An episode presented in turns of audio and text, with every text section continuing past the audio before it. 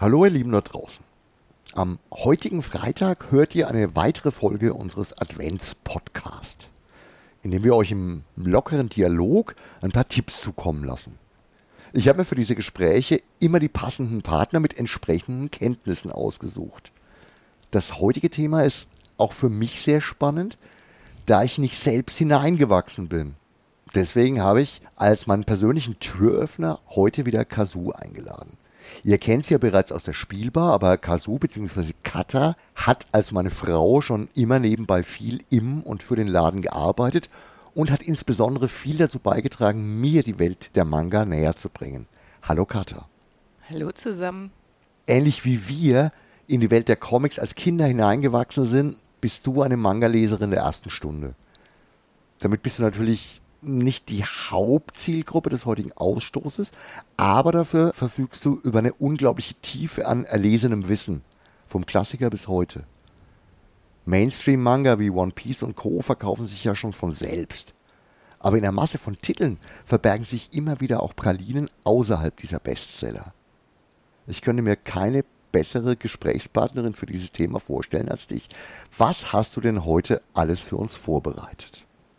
Ja, natürlich die Titel, die ich in diesem Jahr, ob neu oder bereits auch laufend, selbst sehr gerne gelesen habe. Das ist eigentlich eine perfekte Antwort, eine schöne Antwort.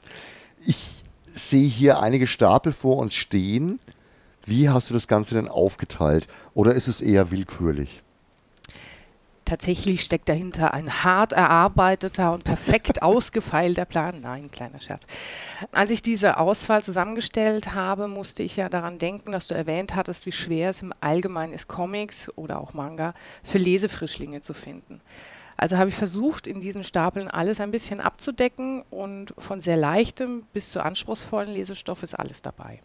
Ja, das klingt doch spannend. Dann leg einfach mal gleich los mit dem ersten Stapel.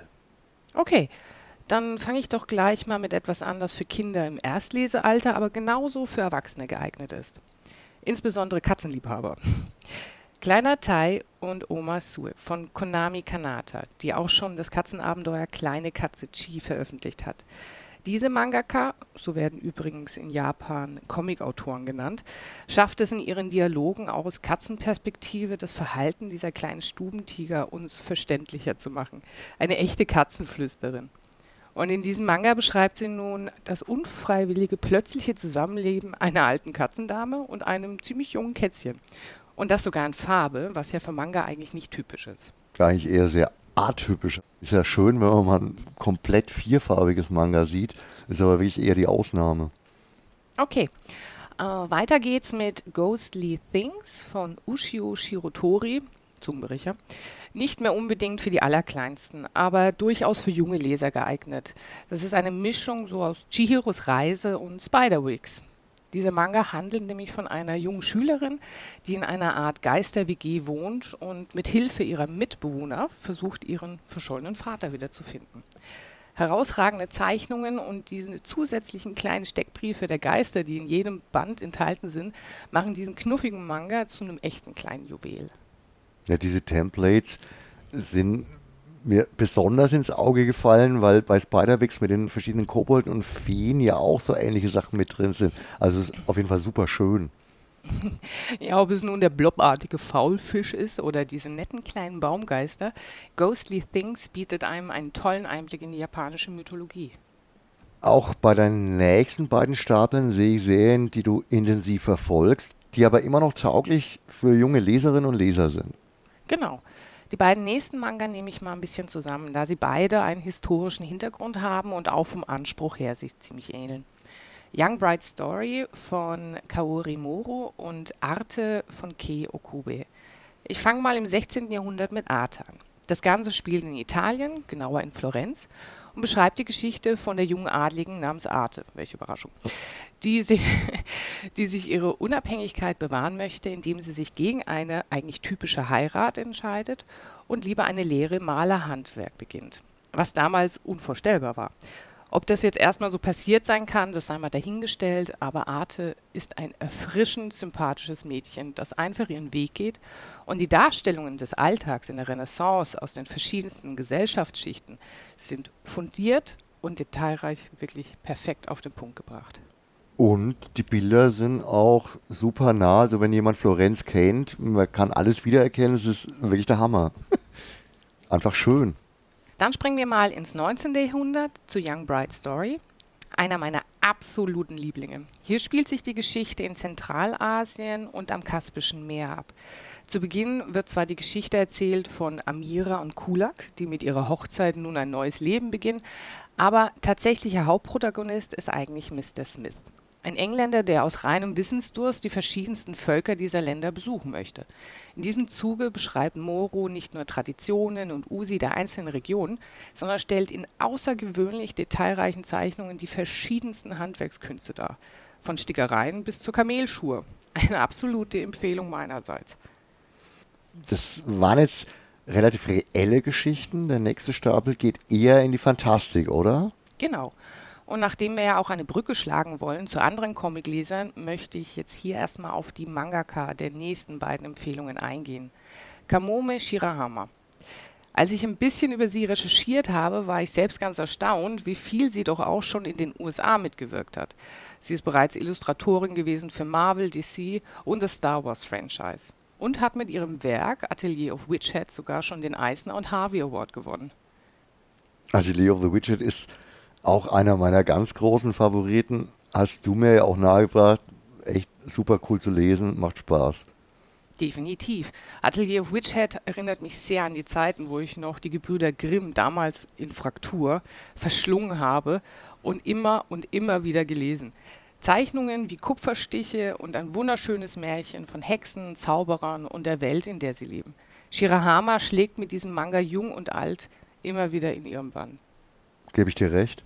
Ein wunderschönes Werk. Und du hast auch schon in die neueste Veröffentlichung von ihr reingelesen. Allerdings, du meinst Eniale und Deviella.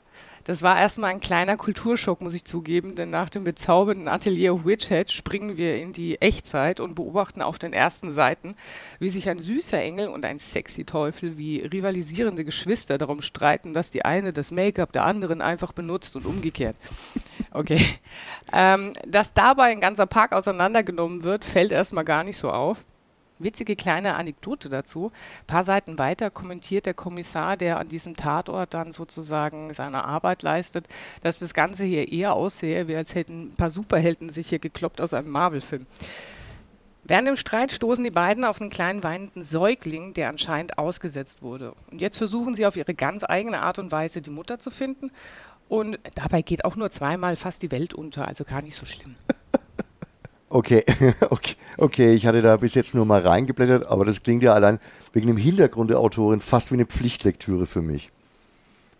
Als nächstes hast du zwei extrem interessante Manga auf deinem Stapel liegen, die ich beide gelesen habe und ich bin begeistert. Ich sehe schon, welche du meinst.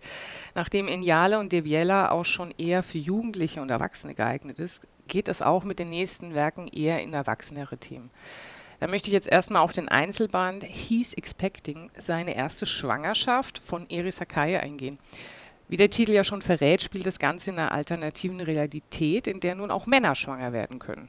Wobei da jetzt nicht näher drauf eingegangen wird, warum, wieso, aber es spielt in einer möglichen Zukunft und es wird erwähnt, dass seit zehn Jahren auch Männer schwanger werden können. Genau. Es entscheidet aber auch eher der Zufall, ob nun Mann oder Frau schwanger wird. Ein sehr interessanter Rollentausch, der wahrscheinlich in erster Linie auf die soziale Ächtung in Japan gegenüber allen, die aus der ihnen angedachten Rolle fallen, hinweisen soll. Aber mit Humor und Feingefühl einen sehr gelungenen Sci-Fi-Kurzroman abgibt, der einem so wirklich interessante Denkanstöße verpasst.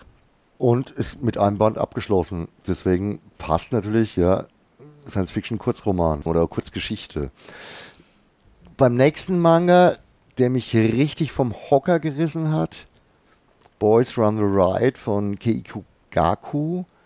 Da geht es ja auch um so ein ähnliches Thema, geht es um Transgender, Gender. Erzähl einfach mal dazu ein bisschen. Ja, ich war schon ein bisschen überrascht, weil deine Zeit zum Lesen ist ja immer sehr begrenzt und ähm, du hast nicht nur den ersten Band, sondern auch den Folgeband eigentlich mehr oder weniger inhaliert. Also das ging echt schnell bei dir. Es ist einfach eine gewaltige Story. Ich mit einem super aktuellen Thema und ich war einfach reingesogen. Ich konnte nicht aufhören zu lesen. Gaku beschreibt in seinem Manga eine Coming-of-Age-Geschichte von ein paar Oberschülern, die Mut, das Gefühl der Freiheit und ihr persönliches Glück durch das Designen von Streetwear erlangen wollen. Und keinen der Beteiligten könnte man als langweilig bezeichnen. Schon gar nicht Ryoko, der Hauptcharakter, die sich eigentlich lieber Rio nennt und Männerkleidung bevorzugt und sich in Mädchen verliebt und sich einfach nicht traut, in ihrem Umfeld das zu sein, was sie tatsächlich ist, nämlich ein Junge in einem Mädchenkörper. Wahnsinnig toll gemacht, intensiv, feinfühlig zugleich, kein Vorschlaghammer. Vielleicht auch, weil der Autor selbst als Transmann in einem sehr konservativen Japan lebt. Ich habe das Thema noch nie so gleichzeitig einfühlsam und allgemeinverständlich präsentiert bekommen. Ganz groß, wirklich. Ich freue mich auch auf jeden Fall auf den nächsten Band und er ist schon in meinem Abo. Gehen wir doch mal in den Endspurt mit den beiden nächsten. Das sind jetzt teilweise sehr düstere und vielschichtige Werke. Kann man so sagen.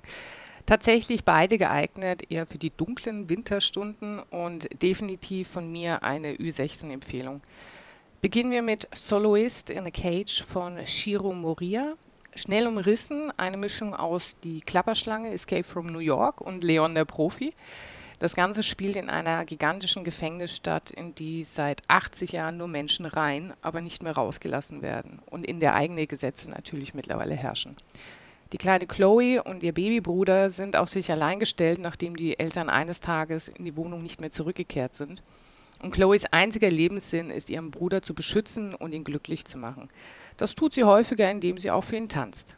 Als sie von einem Ausbruch dreier Insassen erfährt, hängt sie sich kurzerhand mit ihrem Bruder an deren Seil. Als die Flüchtigen sie hochziehen, wird Chloe von Wachrobotern angeschossen und kurz darauf kann sie ihren Bruder nicht länger festhalten und er stürzt in die schneeweiße Tiefe. Einige Monate später kehrt Chloe von ihren Rettern, ehemaligen Elitesoldaten, ausgebildet zurück in diese Hölle um ihren Bruder wieder zu finden. Oh, und ich habe jetzt schon wieder Gänsehaut, es fällt mir so schwer, das zu erzählen. das ist echt der Hammer. Ich, ich gebe dir recht, nicht nur die Geschichte, sondern auch die Zeichnungen. Das Spiel von Licht und Schatten erzeugen echte Gänsehautmomente. Möchte auf jeden Fall wissen, wie der Manga weitergeht, denn am Ende öffnet sich ja nochmal eine ganz neue Welt. Ja, dann legen wir den doch auch gleich in mein Abo. so, jetzt aber Finale. Da haben wir ganz schön was durchgezogen in diesem Beitrag. Also zack, zack, zack. Okay, Endspurt. Der letzte Manga ist definitiv eine Empfehlung für Erwachsene. Nicht, weil er sonderlich brutal oder sexualisiert wäre, sondern weil Naoko Urasawa ein Meister seiner Klasse ist. Urasawa hat es schon immer außergewöhnlich gut beherrscht, Realität gerade so weit zu verbiegen, dass es ein stetiges Spannungsgefühl im Hinterkopf erzeugt. Nicht umsonst wird er auch als der Osamu Tezuka unserer Zeit betitelt, einer der größten Mangaka aller Zeiten. Sein aktuelles Werk Asadora, wörtlich übersetzt heißt das Morgendrama, beginnt genau am 26. September 1959, als die Stadt Nagoya von einem verheerenden Taifun getroffen wird. Die Heldin dieser Geschichte heißt Asa, das stets vergessene und übersehene Kind einer ärmlichen elfköpfigen Familie. Als der Taifun auf die Küstenstadt trifft, vermisst niemand das kleine Mädchen, das kurz vor dem Sturm in Affekt von einem Kriegsveteran entführt wird. Der erhofft sich davon eigentlich genug Geld für eine offizielle Fliegerlizenz. Nachdem die beiden den Sturm nur knapp in einem Schiffscontainer unbeschadet überstanden haben, eröffnet sich ihnen am nächsten Morgen eine Landschaft der kompletten Zerstörung. In ihrer Verzweiflung, die eigene Familie wiederzufinden und appellierend an den Helden in dem alten Veteran, bilden Asa und er ein ungewöhnliches Rettungsteam. Nachdem sie ein Flugzeug gekapert und Notrationen organisiert haben für die Sturmopfer, überfliegen sie das zerstörte Nagoya und entdecken dabei unbekannte, gigantische Fußabdrücke. Ta, ta, ta. Damit hört's auf. Urasawa hat schon mit Billy Bad, Monster oder Pluto bewiesen, wie genial er Stories aufbauen und Ereignisse über lange Hand geplant verstricken kann. Manga Krimi, Mystery, Psychothriller-Genre. ja, okay, so kann man sagen, ja. So, jetzt erstmal ein großes Danke an dich für dieses Gespräch. Es war mir eine Freude. Ich habe zu danken und es war mir eine wahre Freude, mich auch mal verbal zu meinem Lieblingshobby äußern zu können. Ich hoffe, mit diesen Tipps hast du nicht nur mich überzeugen, sondern auch ein paar anderen Menschen Lust auf mehr machen können. Vielleicht sogar ein paar von den klassischen Comiclesern, die sonst so Manga einen großen Bogen machen? Die Tipps sind echt heiß, auch für Leserinnen und Leser, die bisher noch gar nicht in die Welt der Comics und Manga eingestiegen sind. In diesem Sinne sage ich wie immer ein schönes Wochenende und ciao, arrivederci, euer Gerd.